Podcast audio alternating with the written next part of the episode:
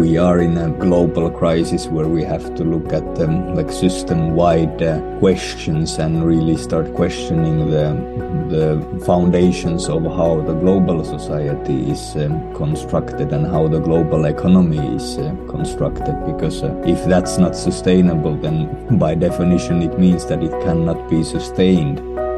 Welcome to the special English edition of Der große Neustart, a German podcast series by Sibylle Barton, in which she talks to pioneering leaders who, inspired by the World Economic Forum's Great Reset initiative, create revolutionary projects that actually do make our world smarter, greener, and fairer.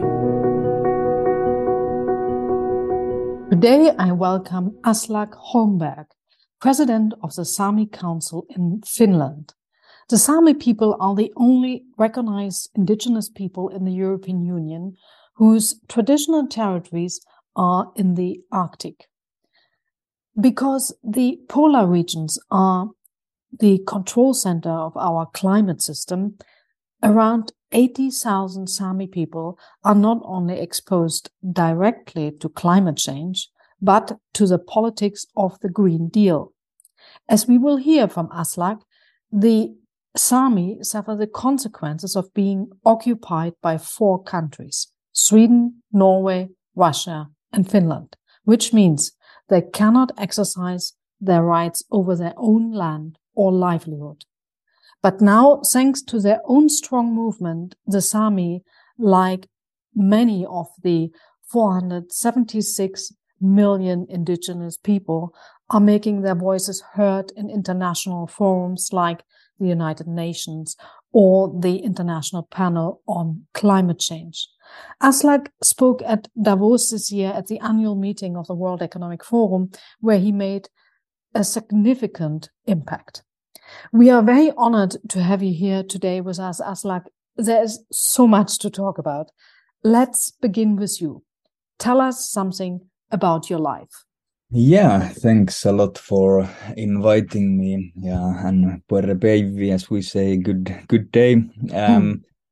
So, if we look at the the status of uh, Sami as uh, an indigenous people, then, as you said in your introduction, we are uh, divided by four state borders, and um, as we are indigenous people, that means that we are not in charge of the um, the institutions that govern our our traditional lands. So uh, even if we have um, uh, our representative institutions, the the Sami governmental uh, bodies, the the Sami parliaments, then then they don't have a very strong position when it comes to governance of of land use and our traditional practices. So um, our our representative institutions are more in a position to um, be consulted to present views while uh, the final decision regarding um, how issues impacting Sami life are decided. It's um, uh, the decision making power is uh, is not uh, with us, but it's with the with the majority um, population and their institutions.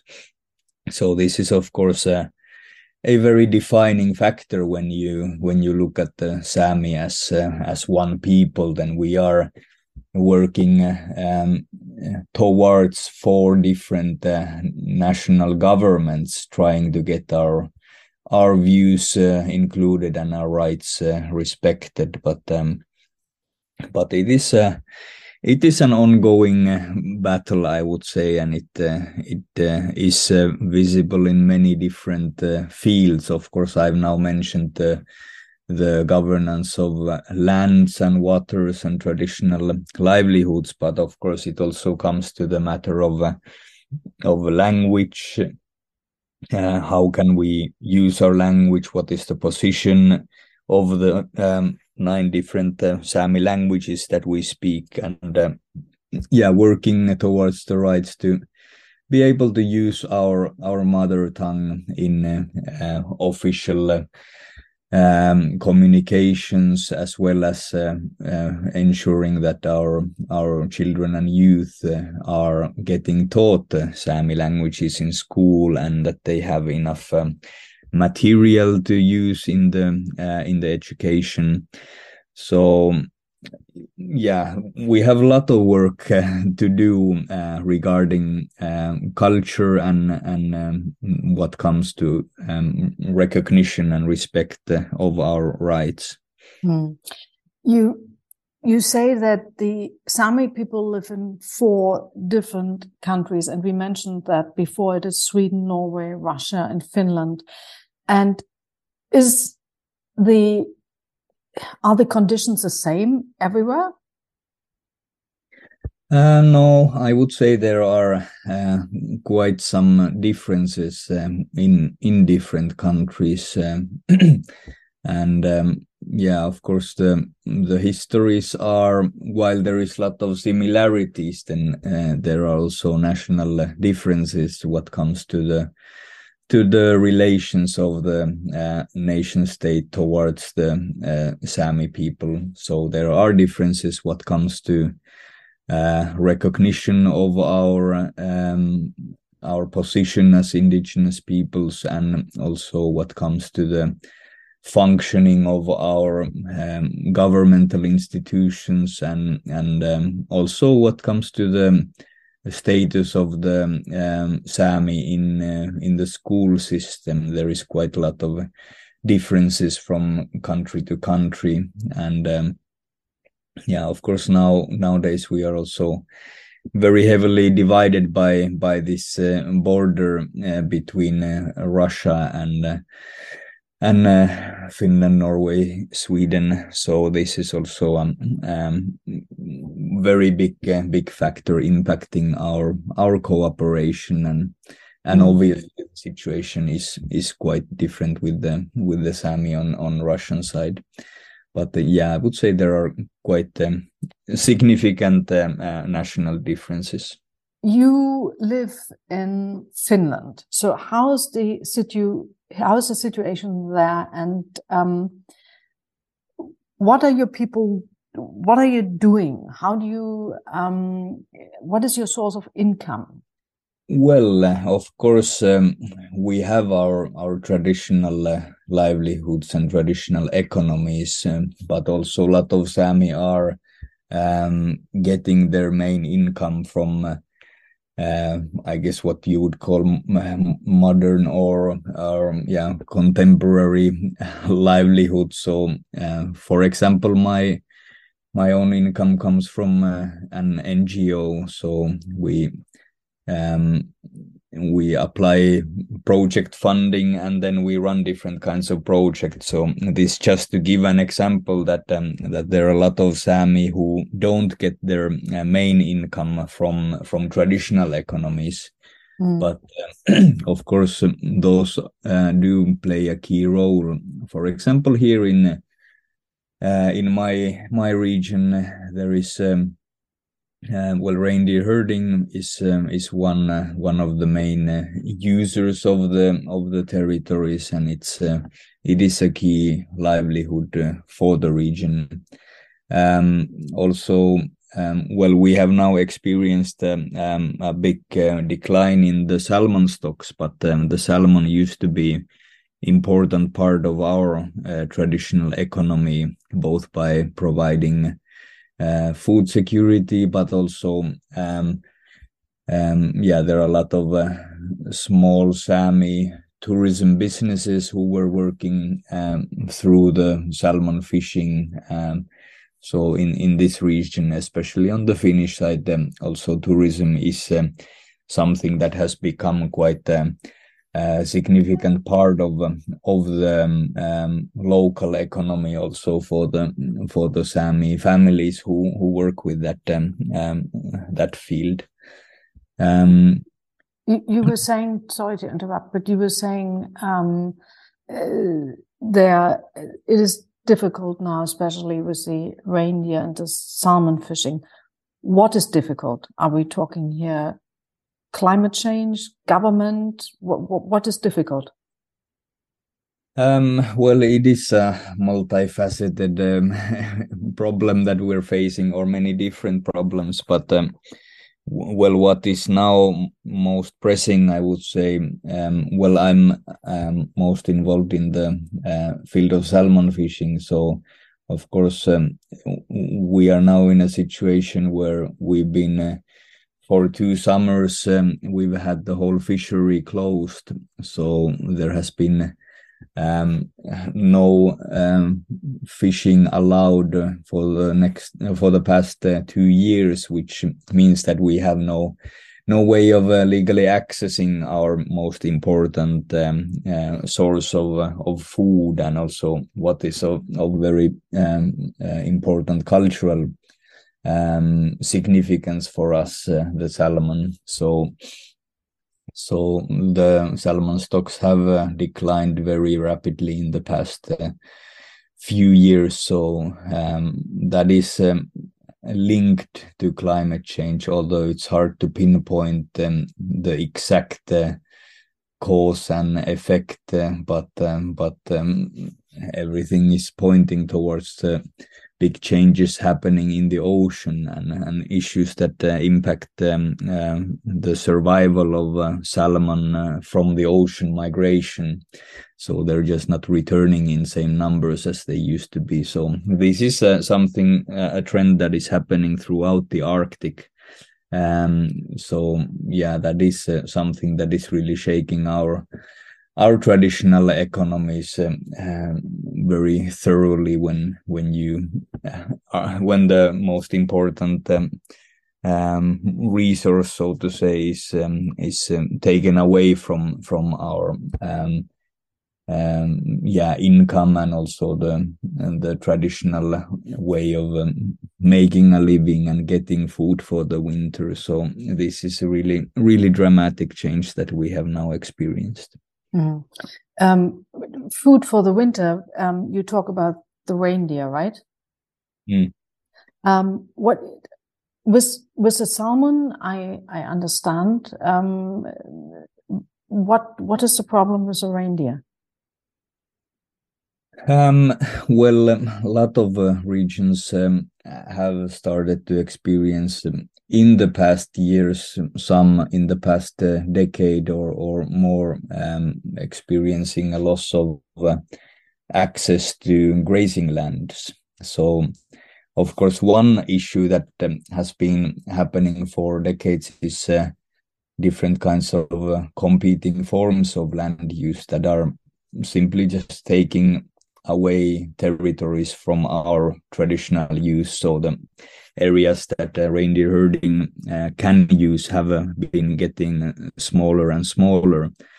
But uh, what uh, uh, has changed in the past decade and even the past few years that uh, more and more uh, reindeer herding communities have had to start uh, feeding the reindeer during the winter season because the the grazing is blocked by by layers of ice and snow because we are experiencing more and more um, changes in the winter weather. So when we have these uh, zero crossings, when snow starts to melt and then then freezes again, then a lot of uh, reindeer pastures have been uh, locked under ice. So the reindeer haven't had um, a way of finding food. So this kind of um, grazing based uh, reindeer herding is um, going through some very big changes now that many communities have had to uh, start extra feeding the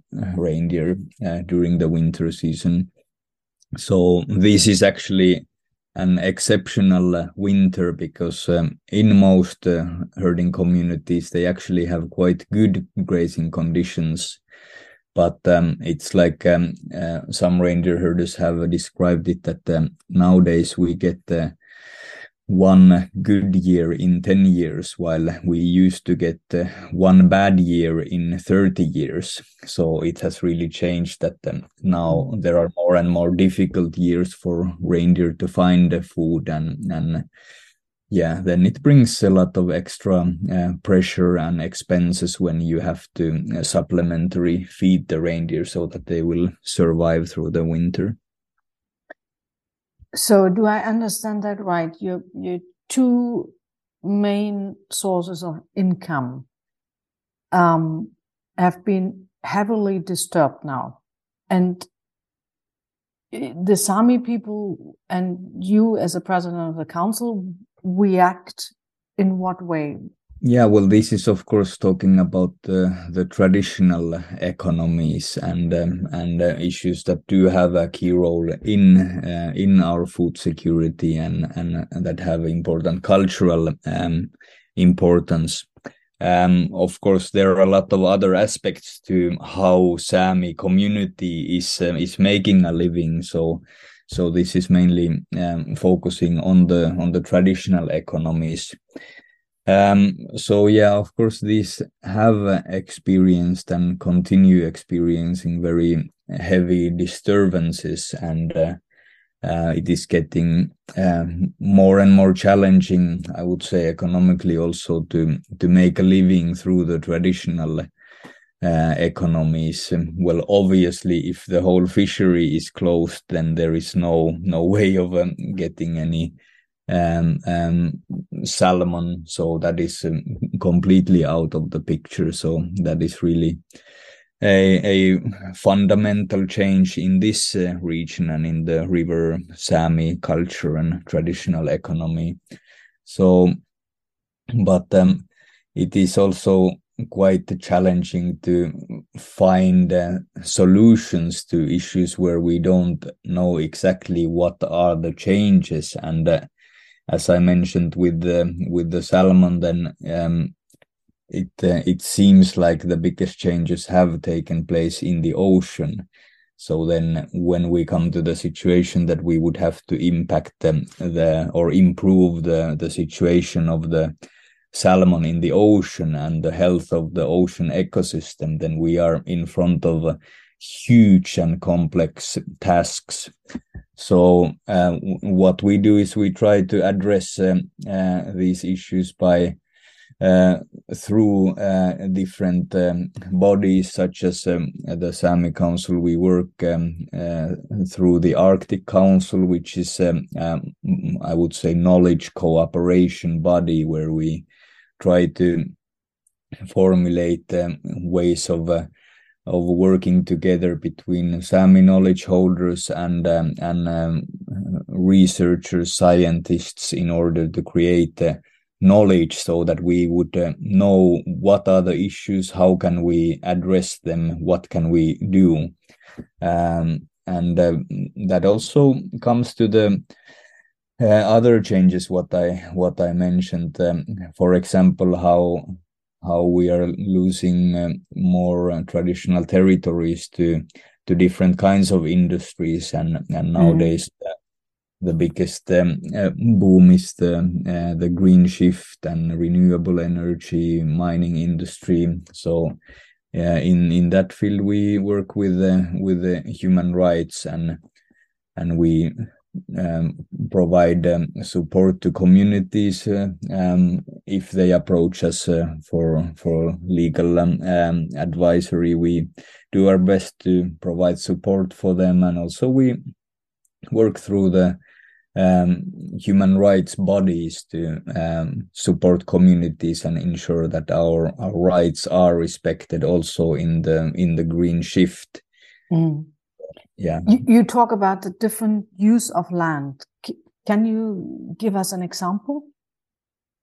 Yes um, well to give one one example um, um related to the green shift uh, is um, wind power industry which is uh, um, there are already quite a lot of wind uh, power plants in Sami territories, and more and more are planned. And and um, well, the biggest uh, inland uh, wind power plant in Europe it is in Sami territory in the Fosen uh, area in the South Sapmi, and uh, that is. Um, um, problematic to us because um, if uh, an area is taken for wind power and production, then it means that this area is lost from the from the Sami uh, communities from their traditional use because. Uh, for example, with the Fosen case, it is um, the winter pastures of the reindeer that uh, was taken for wind power development, and uh, the reindeer just don't go to this area anymore. So this area is completely lost. So, as was mm. um, um, concluded by the Supreme Court of Norway in this case was that um, um, this was uh, such um, a great uh, disturbance to the Sami community that um, they will not be able to continue practicing their culture because uh, they lost so big part of their traditional lands. So yeah, this is one one example of how losing our territories from our traditional use is having a heavy impact on on a community and their way of working in their traditional economies mm.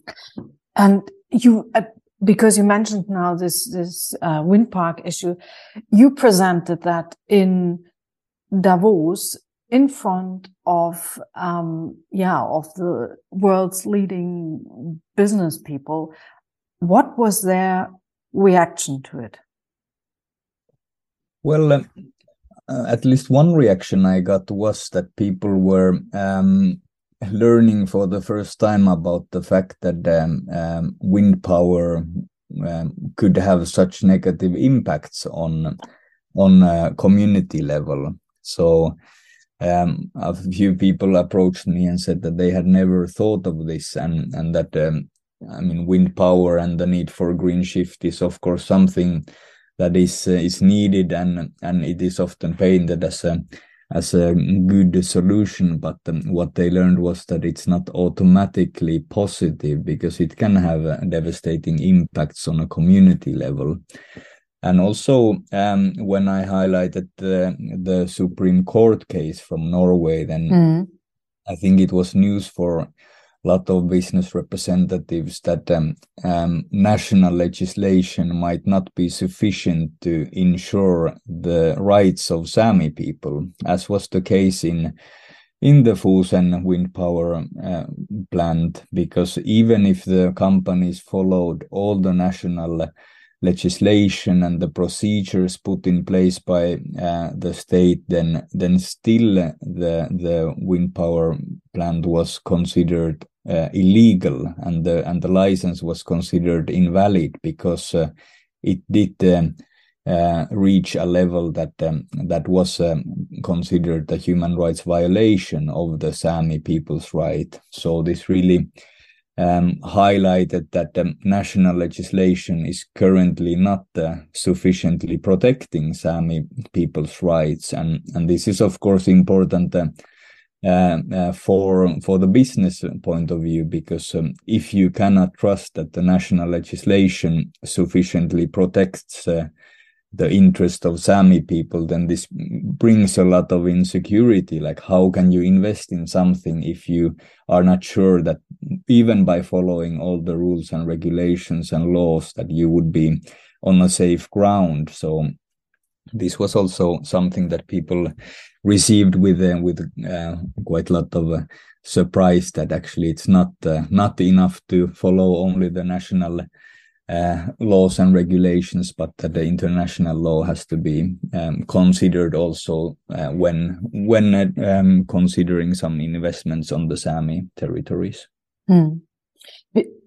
Yeah, that is um, a, a very interesting point here. You say it is being declared illegal and and still the wind farm is there nothing changes and now you you bring the problem to the international community like united nations um, the panel for climate change and so on.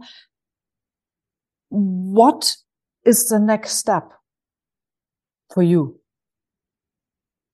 Well, with this uh, specific um, case, it's um, it's a bit challenging to see what are the next steps because um, I mean, we can take a case to international court if uh, the national uh, court system fails to provide an outcome that we uh, we would see as um, respecting our rights.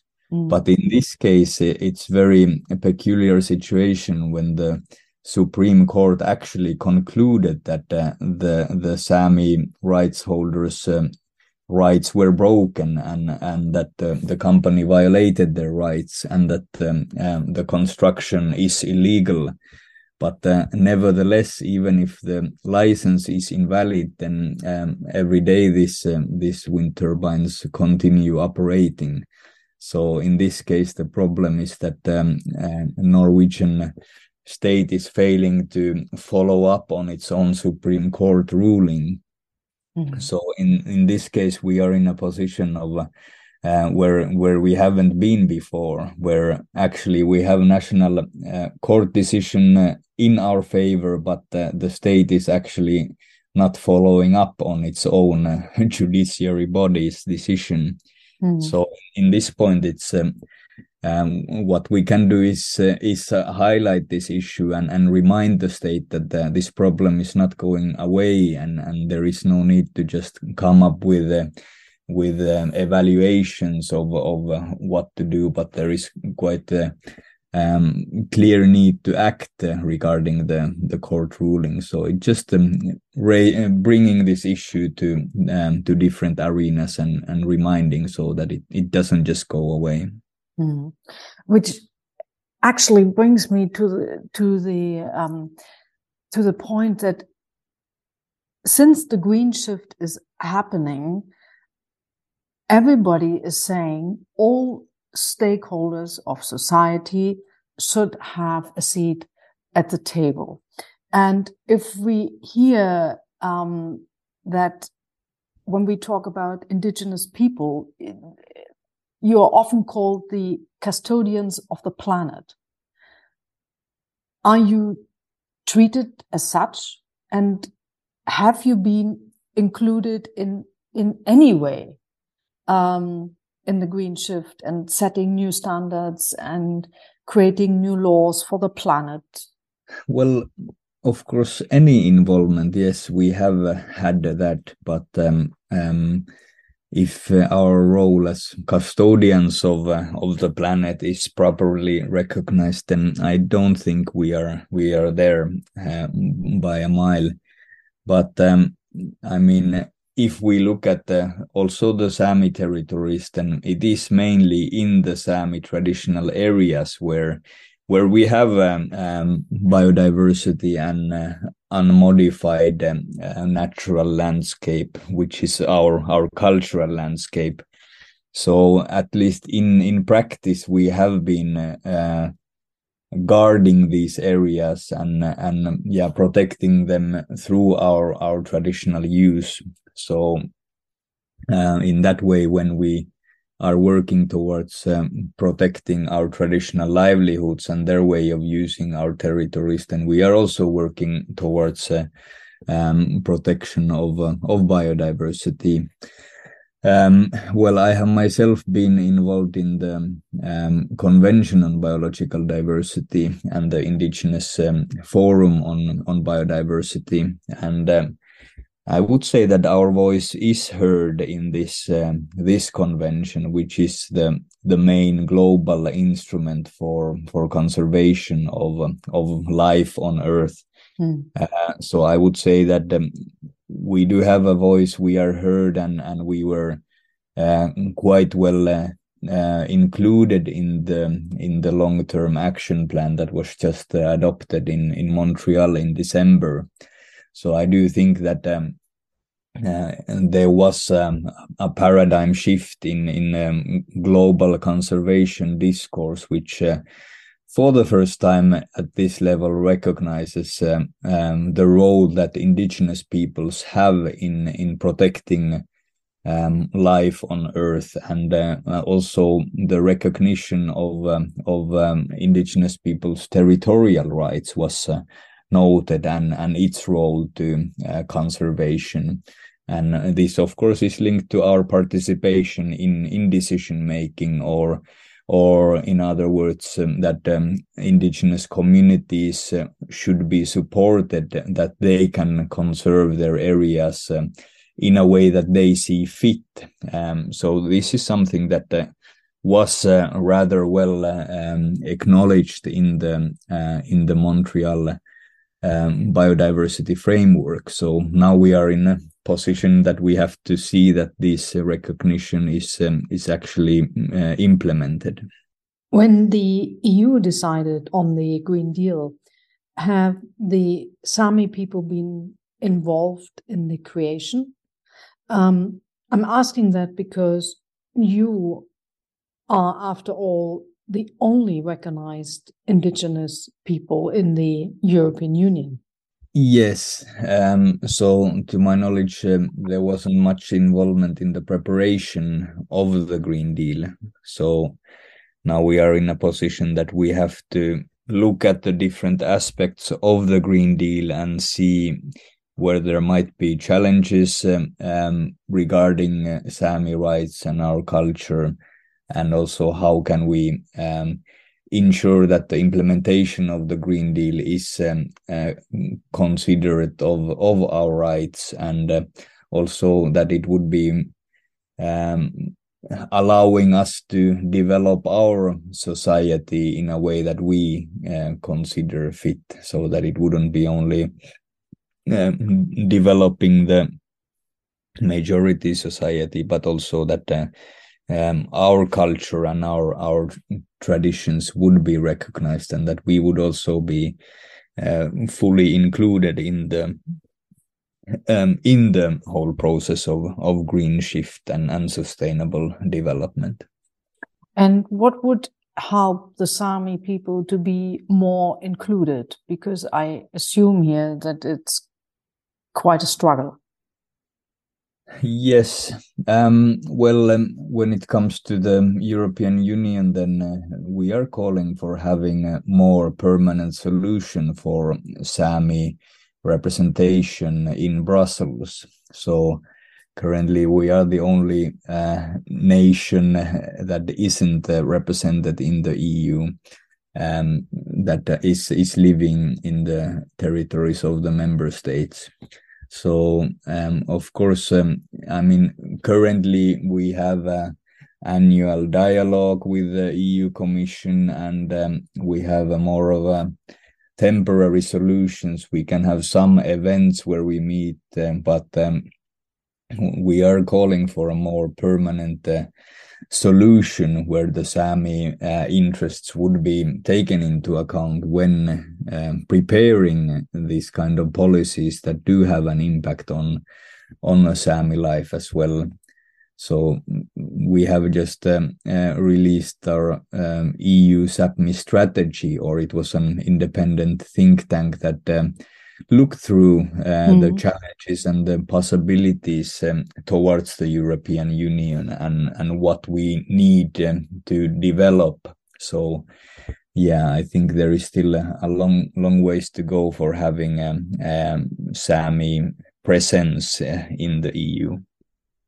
But you are recognized by the European Union, or got or have I got that wrong?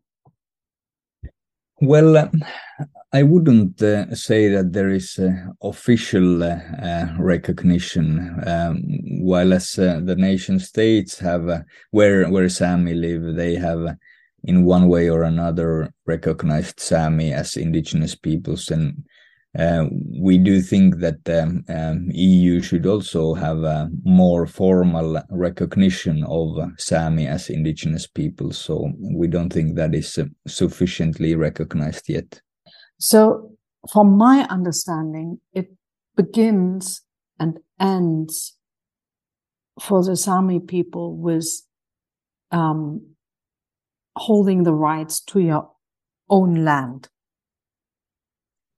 Yes, that is uh, that is of course the the the basis of uh, of us as a nation. I mean, we are indigenous to Sapmi, to Sami land, and uh, um, that is what we have to have also in the future is uh, is land for for our culture and and our livelihoods.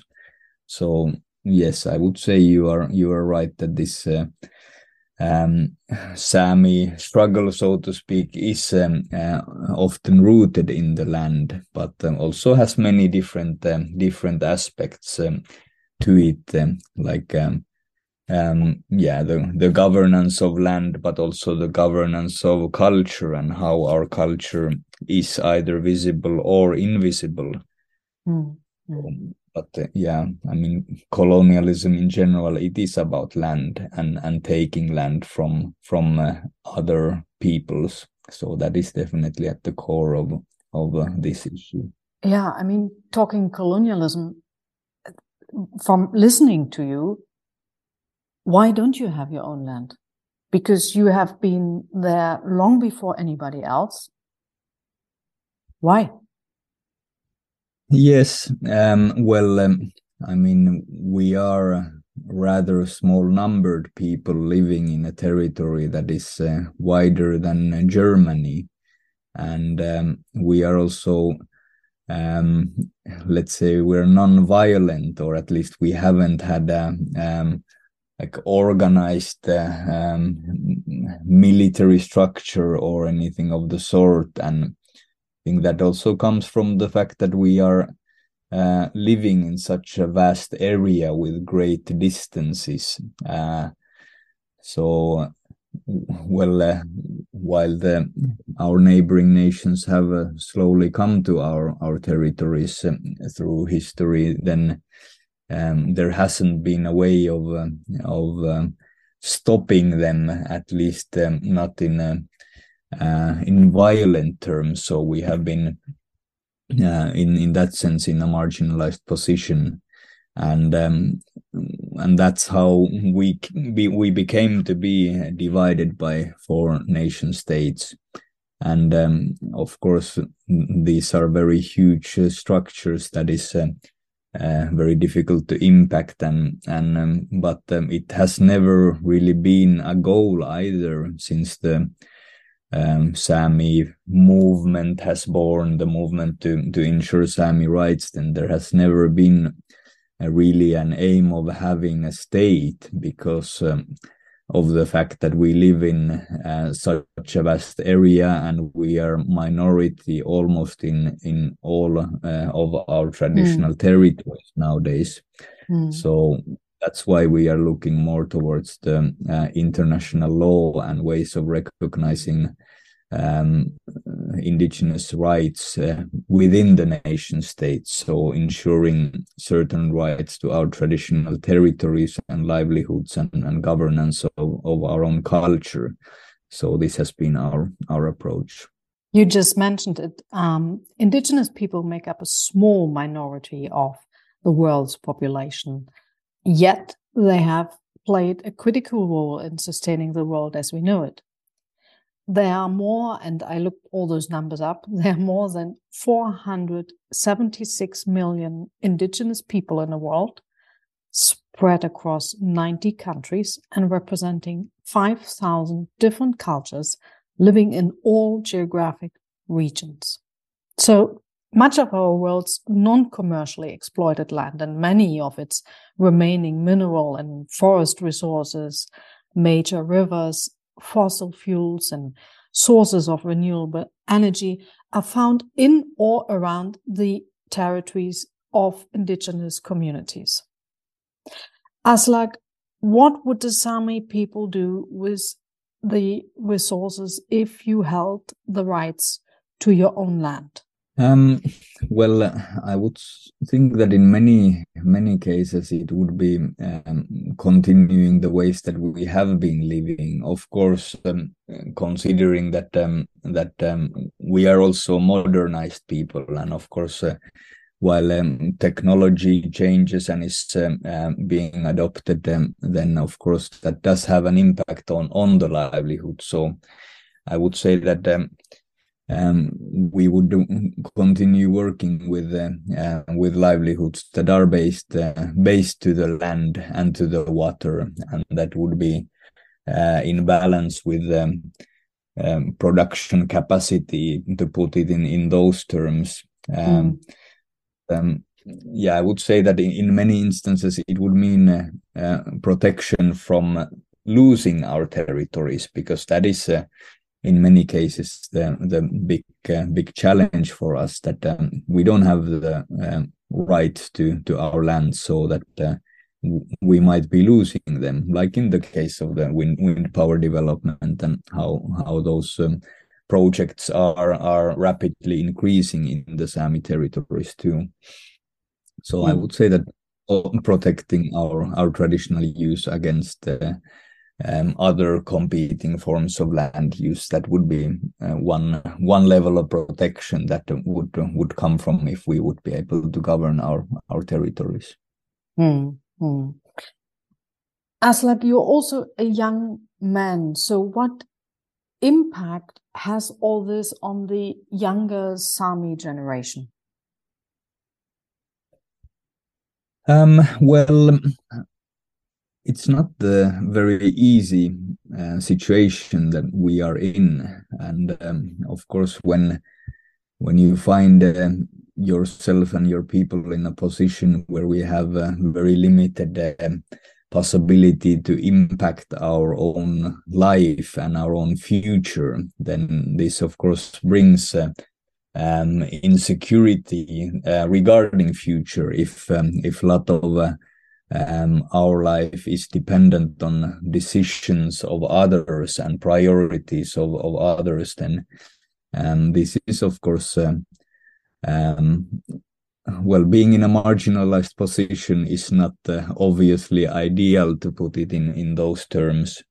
And um, definitely, this is uh, something that um, Sami have been working with uh, um, throughout the the colonial history and present. So it's uh, by no means a new phenomena. So mm. of course we are not giving up and we are continuing the work that um, uh, our previous generations have been building this uh, this basis for us also when it comes to the work on on indigenous rights and and the recognition of that but of course when when we come to the um, current situation then of course we have never faced uh, such uh, grave uh, um, changes um, as we see the climate changing year by year and accelerating. So we are really in a in a position where a lot of uh, what uh, what used to be the norm is uh, is uh, disappearing or at least is being strongly questioned um, if you can continue um, in in a similar ways or if uh, like for example with the case of the uh, salmon stocks uh, mm. it was rather rapid that the stocks um, declined so so heavily. So I don't think anybody saw it 10 years ago that we would be in a situation where the whole fishery was closed. Hmm. So we are really uh, going through some uh, uh, groundbreaking changes at the moment. So so definitely this is something that is um, um, yeah, bringing a lot of uh, lot of worry when when uh, we see that something that is um, uh, the the bedrock of our um, traditional existence in an area that can change completely. So of course we are in a uh, we are looking towards the the unknown, and um, yeah, of course um, uh, that is uh, quite quite big um, big Scary. challenge Yes, yes. Looking into the unknown. And from the work you are doing in, in the council, where do you see the the biggest support um, for the Sami people? Is it government? Is it business? Is it um, NGOs? Is it society?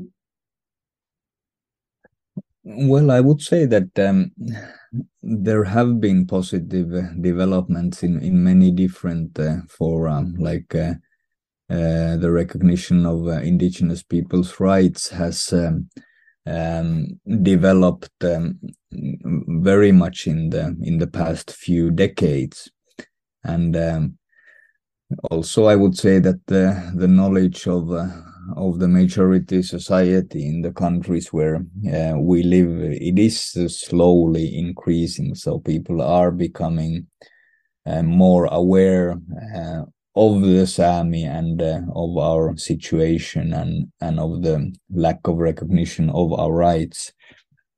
So I would say that there is um, a rather strong um, or or growing support um, for the Sami cause um, also in the uh, in the majority society, be that uh, through the um, civil society or just uh, um, grassroots movement and and building up uh, alliances with with different actors. Mm. I would say that uh, in in one way there is uh, there is growing um, recognition uh, of uh, of the status of Sami people and and our uh, how how the colonial history also impacts our um, contemporary situation.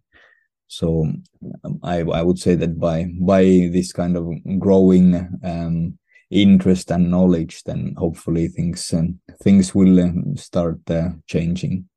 As like you you talked about building alliances, and um, from where I am standing, um, you're doing you're doing that very successfully.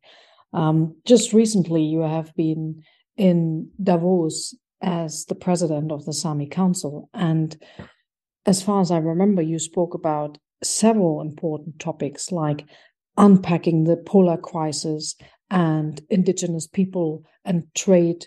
And at the dinner party, you talked about being the custodian of the planet.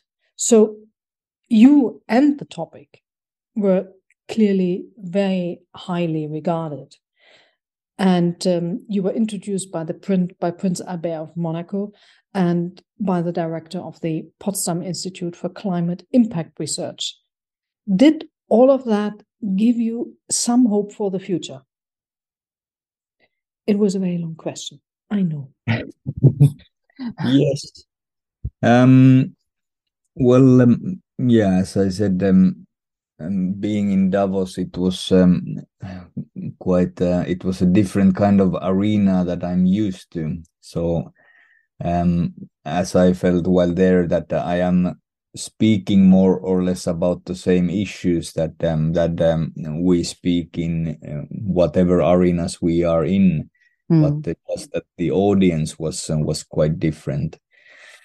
But um, I mean, it was of course good to uh, be visible in in this kind of arena, and as I mentioned, then uh, a lot of people did say that they learned a lot, and even um, as as you mentioned that um, you were not that familiar with the Sami people before that, and I think that mm. was the case for a lot of people that. Um, uh, still, um, um, many in Europe uh, are not aware that there are indigenous people in in Europe. So um, I would say it was it was good that we we had visibility. I mean, we were eight uh, indigenous uh, people's representatives in in Davos this year, and uh, never has there been so many. I think there have been couple indigenous people before, but um, I think it's um, it's good that we are visible uh, also in this kind of uh, arenas that that debate global issues from from the economic perspective and and bringing this um, human rights discourse into the into that fora as well i i would say it's uh, quite important mm. was it um let's put it that was it a bit challenging um because your message throughout is how to keep the planet and your life sustainable. The business from uh, the, the message from the business side was um, is there an opportunity for growth? Is there um, how can again we make things bigger better greener whatsoever? Was it kind of a yeah clash? Yeah well um, I would say that uh, yes, because um, I mean when uh, the eyes turn towards the the Arctic uh, homelands of indigenous peoples, and it is often through the um, economic uh, perspective and thinking how can we benefit from these areas?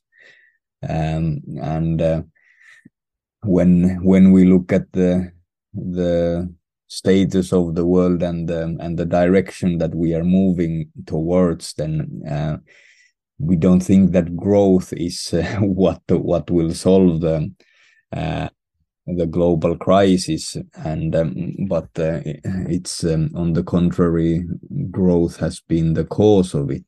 Uh, so i think this kind of uh, questioning the um, the approach um, the economic approach is also um, part of this discussion because um, yeah we don't think that you can solve everything through growth because uh, the the planet is limited and and the resources are limited.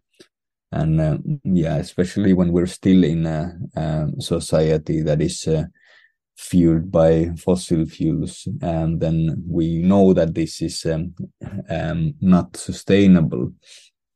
So um, yeah i think we are in a in a global crisis where we have to look at them like system wide uh, questions and really start questioning the the foundations of how the global society is um, constructed and how the global economy is uh, constructed because uh, if that's not sustainable then by definition it means that it cannot be sustained mm. so think we cannot only look at growth as indicator of the so-called health of, of economy because if we know that the growth is based on unsustainable practices then we know that this growth is going to stop and and go into decline so we think that finding more of a balance uh, uh, also in the in the economy is uh, is very necessary in my experience, the, the struggle today is multi-layered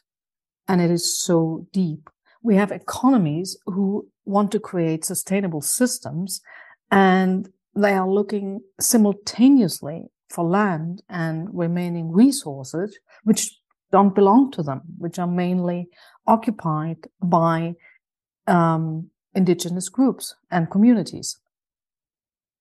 So leaders business leaders, political leaders want you to get stronger. You are getting stronger. And at the same time, they feed their obsession with growth. What, Aslak, would be the best case scenario for you? Well, I think that uh, we have a very good uh, basis uh, on the work that um, those before us have been building this um, uh, rather um, good recognition of um, uh, indigenous people's right rights in the international legal framework. So I think uh, this is a good um, um, basis to work towards. So I don't think we are in a position where we would have to come up with um, um, very new ideas because we think that the the basis is there. And uh, for example, if we look at the, what is uh, a major achievement in the indigenous peoples' rights movement is the uh, adoption of the uh, United Nations Declaration on the Rights of Indigenous Peoples, which is um, um, uh, kind of an overlook of what kinds of rights indigenous peoples have in the international legal framework. So we do think that uh, this uh, uh, declaration and the rights that are guaranteed for us in international law, that is uh, um, what we are still working towards, is um, actually getting these rights um, recognized in the national legislation. So we we think that we would um, really uh, get uh, get quite far just by uh, actually implementing the the the binding agreements that um, um, the nation states have agreed to mm. through international instruments. Mm. If we look at the sheer numbers, um, if all indigenous people in the world together, you are 476 million people. The European Union has fewer people, so you are a big number. Um, is there anything, let's say, European citizens can do to help?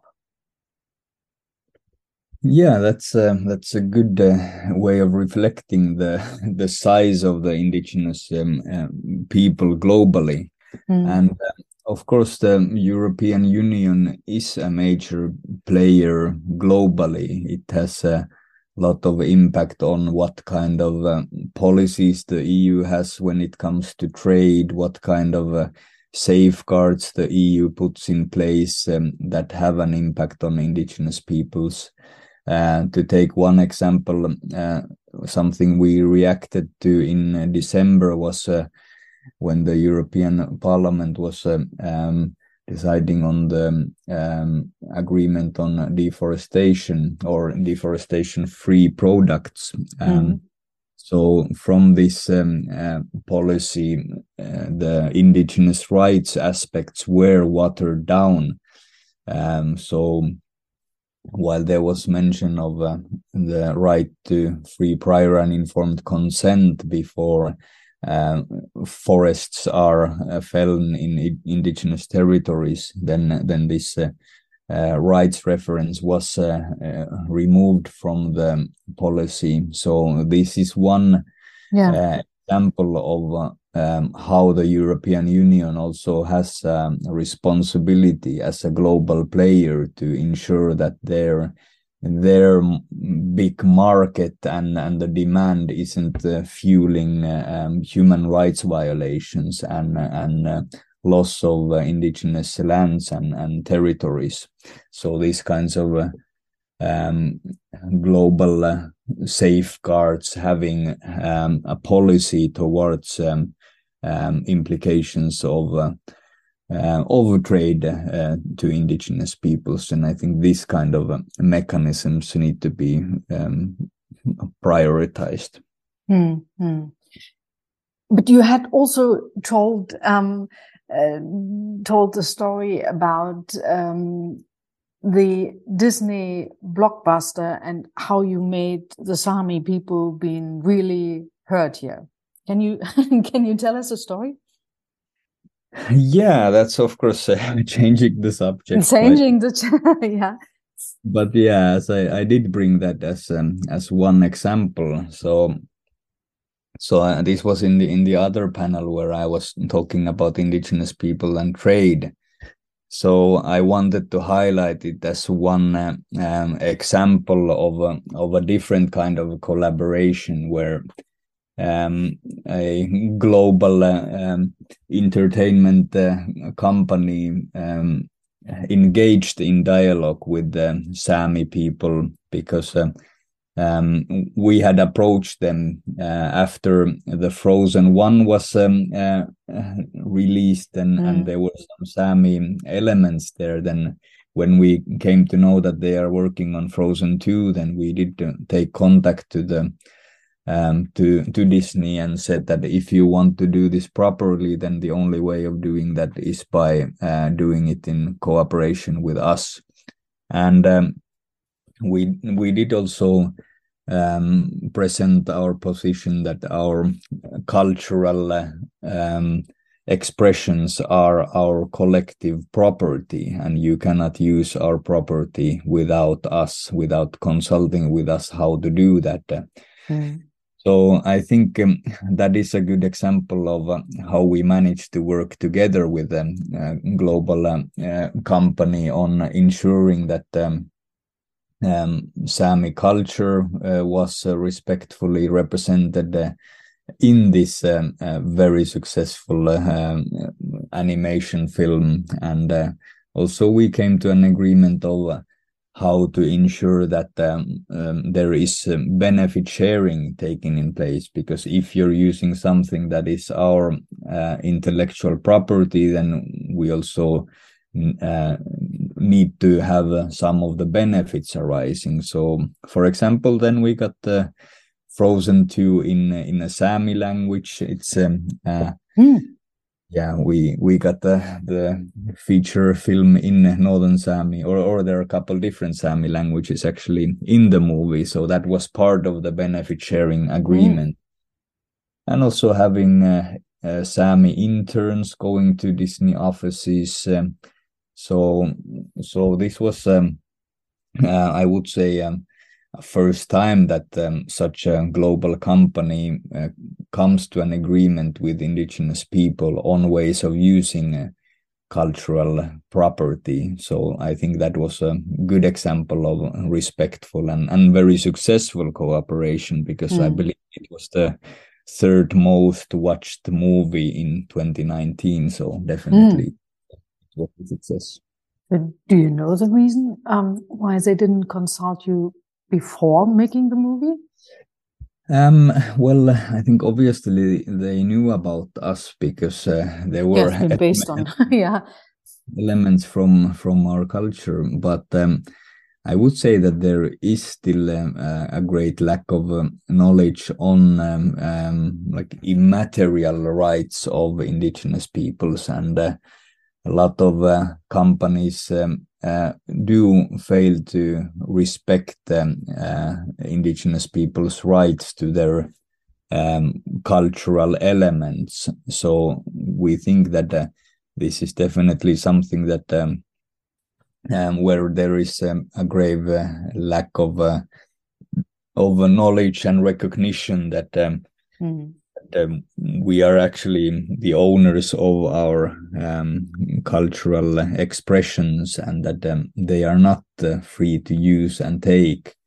And um, i mean this kind of work um, has been uh, ongoing in the international field for um, more than 20 years on coming up with a global agreement on how to protect uh, intangible cultural heritage mm. and expressions. But uh, um, even if this hasn't been fruitful in the international field, then um, it it remains to be our position that um, we are the owners of our cultural uh, expressions, and that you have to uh, involve us if you want to use some of those so yeah i think um, this uh, this uh, need of uh, of recognizing these rights and coming up with mechanisms on how can you respectfully engage uh, um, the indigenous uh, people who own their uh, expressions then mm. this is something that needs to be developed mm.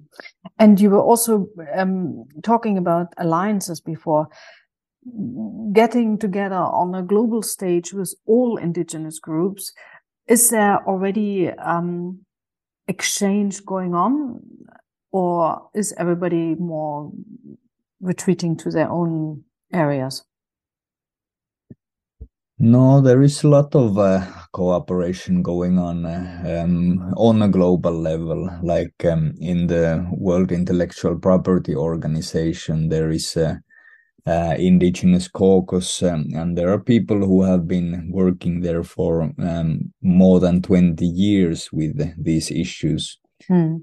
but um, as i know that it's um, it's a quite um, slowly moving process so even if there are no no outcomes yet then uh, i would say that the, the formulation of of positions and and considering different ways of of respecting those rights that this uh, has been evolving but um, yeah definitely there is um, uh, global indigenous cooperation with uh, with this issue of, of cultural uh, expressions mm -hmm. we have heard now the whole story um, about the Sami people and a bit about indigenous people and how the world reacts to it. If you look at it as a president of the Sami Council, what are the three most important issues for the Sami people to be resolved in the next three years? And what alliances do you need most? Uh, yeah, well, um, I would say that this uh, um, boom of uh, of uh, green so-called green industries in Sami territories is something that we we will have to address in the coming years in a sufficient way.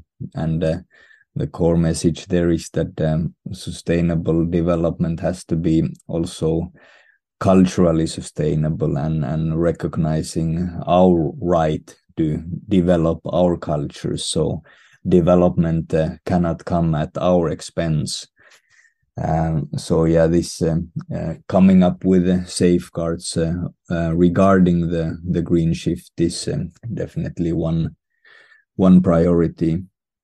Mm. Um, of course, we have been touching on on many different uh, topics here. So, um, I mean, one aspect that um, we also want to see is this uh, um, recognition of of our right as as a people, and this is of course very uh, um, like a wide um, concept that we're talking about or wide implications. So we are talking about uh, as uh, as I mentioned, the respect uh, on uh, on uh, international law on indigenous people's rights. So um, coming up with ways of how do we safeguard that on the on the national level. How do we make sure there are mechanisms for effective uh, negotiation with the Sami rights holders. I think this uh, national implementation of the uh, Sami people's right to self determination is something that uh, is um, uh, not uh, near sufficient at the moment in in the countries where Sami live. So definitely this this is something that needs to be strengthened in the in the spirit of uh, of the Supreme Court uh, rulings that uh, we we briefly touched upon, mm. because they do recognize that Sami have the right to culture. So how do you actually ensure that? Um, so yeah, maybe maybe I'll just highlight this on a, on a quite a general level. So, but we are coming to to the end now, and this podcast is heard in seventy three countries. Do you have a message for us? And um, what can we do to support you and the almost 500 million indigenous people in the world? Yeah, um, well, um, as I talked about uh, the importance of building alliances, so um, if you see a campaign uh, on uh, on support of indigenous people's rights or how an indigenous community is working to to protect their uh, traditional uh, uh, territories or or their cultural expressions or or um, in general their their property then um, you can support uh, these kinds of local movements. And um, um, in in a broader sense, as we talked uh, regarding the European Union, I think it's important to uh, to require that there are safeguards in place on uh, respecting indigenous people's rights, um, and uh, this is also uh, important in um, in the market system. So ensuring that um, uh, that the products that uh, that you use are uh, produced in a way that uh, recognizes the rights of indigenous people. So i would say these kinds of things that um, should be um, a theme in in election campaigns or should be an issue that is um, asked from politicians like what is their position on indigenous people's rights? And um, yeah, this would also help us to have uh, visibility and and highlighting the the need to safeguard our rights so that uh, we could actually um, continue um, guarding our territories and and our ecosystems and and living um, or practicing our our traditions in those territories. So this kind of um, knowledge and support is is needed. Well, on this note, Aslak, um, all I can say is thank you for your time, um, for your story, uh, telling us your struggle, the progress of the Sami people, and what's needed to create a fairer and sustainable world. I wish you all the best and lots of energy, and hopefully, um, some of our listeners will pick up on the idea on and um, create create additional support. So thanks, Aslak Holmberg, President of the Sami Council in Finland. Yeah, thank you. You've been listening to a special English edition of Der große Neustart, a German podcast series by Sibylle Baden, in which she talks to pioneering leaders who are committed to making our world smarter, greener, and fairer. For more information, please visit www.sibyllebaden.com and the official site of the World Economic Forum.